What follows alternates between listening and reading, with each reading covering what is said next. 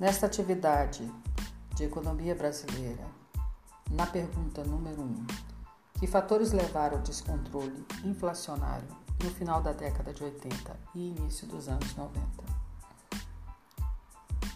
Mostra-se que a hiperinflação registrada no país entre meados dos anos 80 e princípios dos anos 90 encontrou poucos casos semelhantes no mundo, tanto por causa do seu longo período de duração, como pelas taxas elevadíssimas que se observaram no país naquela época.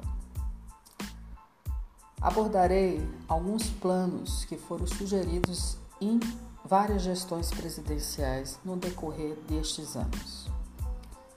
Durante a gestão presidencial de José Sarney, lançou-se os planos Cruzado 1 e 2 e algumas reformas políticas e econômicas na época, mas mostraram-se ineficientes no combate à inflação disparada que se encontrava no país naquele momento, caracterizado por uma correção monetária baseada em um sistema de indexação de preços.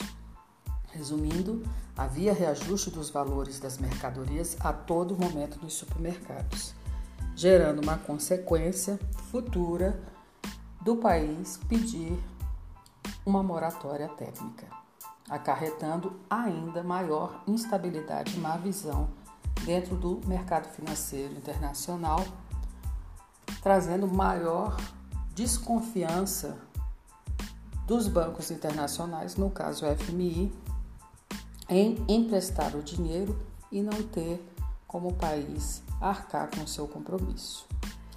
A suspensão desta moratória, ela somente ocorreria em 1994. Assim, em 86, surge o primeiro plano econômico, que procurou lidar com o problema da hiperinflação, o Plano Cruzado. Consequentemente, surgiram três planos de combate à inflação que sugeriu a mesma receita de congelamento de preços, mas com algumas características adicionais. E aí citarei o, plan, o plano Bresser em 87, o plano Verão em 89 e o famoso plano Collor. Na verdade, foi o plano Collor 1 e o plano Collor 2, que ficou caracterizado pelo confisco das poupanças na época da posse do atual presidente Fernando Collor, trazendo assim mais insatisfação junto à população, gerando um enorme descontrole. Bom, com relação à questão 2, destaque as políticas adotadas no momento de adoção do Plano Real e relate o seu impacto sobre o controle da inflação. Mostra-se que o retorno ao equilíbrio macroeconômico somente veio com a adoção do Plano Real em 94, que abordava uma nova perspectiva em cima do problema da hiperinflação que encontrava-se o país. Em lugar dos tradicionais congelamentos de preços, a equipe econômica decidiu por quebrar a inércia inflacionária por meio da criação de uma nova moeda de referência, chamada URV ou Unidade Real de Valor. Plano previu corretamente que os agentes econômicos migrariam do antigo sistema de indexação para o novo, caracterizando-se por um comportamento menos errático e permitindo assim a retomada do planejamento das famílias e das organizações de suas contas.